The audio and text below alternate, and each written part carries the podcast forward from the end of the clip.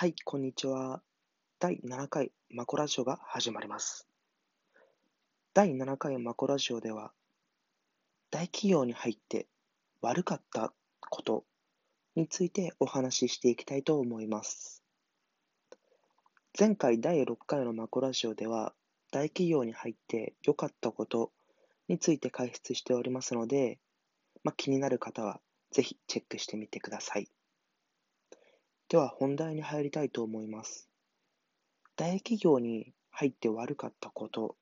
について本日はお話ししていきたいと思うんですけれども、皆さん、大企業についての悪かったこと、まあ、つまりデメリットについてどのようにお考えでしょうか？まあ、いろいろありますよね。例えば、配属リスクがあるとか、まあ、いろいろあると思うんですけれども、まあ、こういった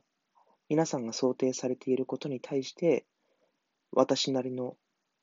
実体験に基づく意見といったものを述べていきたいなと思います。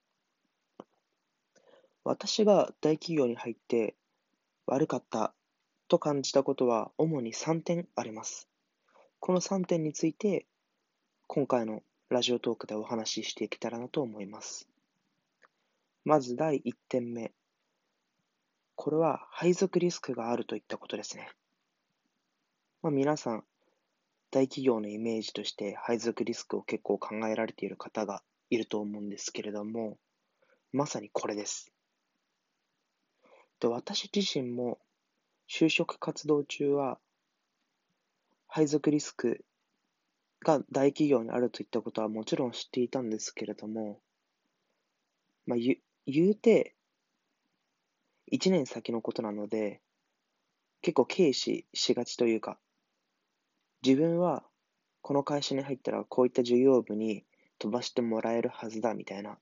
希望的観測のもとに就職活動を行ってしまうといったことが結構あると思うんですけれども、私もまさにこのパターンで、面接中に、まあ、行きたい授業部とかやりたい仕事をたくさん言っていたので、まあ、それを踏まえて、その会社は内定を出してくれたわけなので、まあ言うてその私は、私がその言っていた希望の部署や事業部に、飛ばしてくれるだろうと思っておりました。しかし、蓋を開けてみたらやはり違うんですよね。その会社によっては、今力を入れている事業部やえっ、と、新しい事業部や、まあ、空いている人員を確保しなければならない事業所などの都合で、やはりその新卒社員個々の意思や希望といったものがなかなか通りづらい、まあ、環境にあるといったものは否めないなと大企業に入って感じました。これがまず1点目の大企業に入って悪かったことになりますね。1点目は配属リスクがある。で、次に2点目についてお話ししていきたいと思います。これは、まあ、1点目の配属リスクがあるといったことに、まあ、結構近しい内容だと思うんですけれども、大企業に入るとどうしても会社の駒であるといった印象を、まあ、感じてしまうといったことが大企業に入って悪かったことだと思います。これはどういったことなのかというと、その、大企業、いわゆるその従業員数が1000人とか1万人以上の会社ですと、我々その一人の価値といったものが、どうしてもその1000分の1、1万分の1になってしまうんですよね。なので、私一人のその個人の意思が、まあ、組織に対して尊重されにくいとか、もしくは、私自身が頑張らなくても、まあ、組織は勝手に動いてしまう組織が、私がその結果にコミットをしなくても、なんだかんだ組織がうまく回ってしまうといったことを感じますので、そういった意味で、大企業にとって我々その新入社員といったものは、駒に近しいのかなと感じました。これは私はちょっと悪いことだなと感じました。次に3点目について説明していきたいと思います。3点目は、必要以上のルールがあるといったことが、大手企業に入って悪かったことだと思います。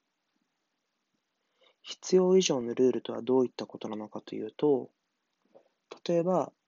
お客様に対するマナーでしたり、外部の関係者に対するコンプライアンスの意識だったりとか、そういったものが、やはり中小企業やベンチャー企業と比較しても多いのかなと感じます。これは私がこれまで大学生時代に長期インターンなどを経験してみたときに、マナーとかコンプライアンスを意識するよりも、まあ、結果を出すとか仕事を取ってこいといった、まあ、印象が強かったんですけれども、それと比較して、大手企業は、やはりそのマナーとか、コンプライアンスを徹底しているなといった印象を受けました。まあ、確かに重要だと思うんですよ。マナーとかコンプライアンスとか。でも、私個人の意見になるんですけれども、そういったものが、やはり大大企業の方が、必要以上にあるのかなと感じます。まあ、これに関しては致し方ないことなんですけどね。で、以上の3点。1つ目が配属リスクがある。2点目が会社にとって私たちが、まあ、駒である。といったこと。で、3点目が必要以上のルールがある。この3点が私が大企業に入って、まあ、悪かったなと感じたことになります。で、この3点を踏まえて、もし仮にこのラジオトークを学生さんが聞いているのであれば、次に話すことをお勧めします。まず、大企業に入る、入って、入ることをお勧めできない人といったことと、大企業に入って入ることをお勧めできる人といった、まあ、この2点についてお話ししていきたいなと思います。まず、大企業に入ることをお勧めしない人はですね、自分のやりたいことが明確にあって、で、かつ、主体的に仕事がしたい人っていったものは、大企業はお勧めできないのかなと思いますね。これは、やはりその配属リスクによって自分のやりたいことができなくなる可能性が高いといったことと、やはりその会社の駒であるといったことから、新入社員一人一人が主体的に何かを動かしていく、周りを関係者を巻き込んで何かを組織を変えていくといったことが、ベンチャー企業や中小企業と比較して行いづらい環境なのかなと思ったので、自分のやりたいことが明確にあって、主体的に仕事がしたい人には大企業はお勧めできないのかなと思いました。もちろん、すべての大企業がそうであるとは思いませんが、やはり大企業といったものはそういったものなんだよといったことを念頭に置いて就活をされることをお勧めします。で、次に大企業に入ることをお勧めする人について紹介していきたいと思います。これは1点目のお勧めしない人の真逆なんですけれども、自分のやりたいことがまだうまく定まっていなくて、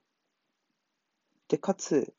他人、まあ、上司とか他の社員の方からの命令で、命令に対してストレスを感じずに実行することができる人にとっては、大企業は非常に素晴らしい環境なのかなと思います。自分のやりたいことが不明確といったことは、つまり、まあ、配属リスクを、まあ、リスクと感じませんし、で、他人からの命令に対して、まあ、スムーズに動けるといったことは、まあ、その会社の駒であるといったことに対して、あまりその、まあ、ストレスを感じずにこなすことができる人なのかなと思うので、私はこういった人は大企業に非常に向いてるなと思います。もう一度申し上げますと、自分のやりたいことが不明確で、他人からの指示や命令にストレスを感じずに仕事をこなすことができる人にとっては、大企業は非常に素晴らしい環境なのかなと思います。以上が今回第7回マコラジオの大企業に入って悪かったことになります。何度も申し上げますが、あくまで私一人の意見になっておりますので、すべての大企業がこのような私が述べた3点のようなネガティブな点があるとは限りません。このことはごご考ご考慮していただけますと幸いです。で私のこのマコラジオは毎日配信しておりますので、ぜひ私のこのラジオに興味を持った方はクリップをしてください。で、また、ブログやツイッターなども行っておりますので、ぜひチェックしてください。ではまた明日配信しますので、ぜひ聞きに来てください。おやすみなさい。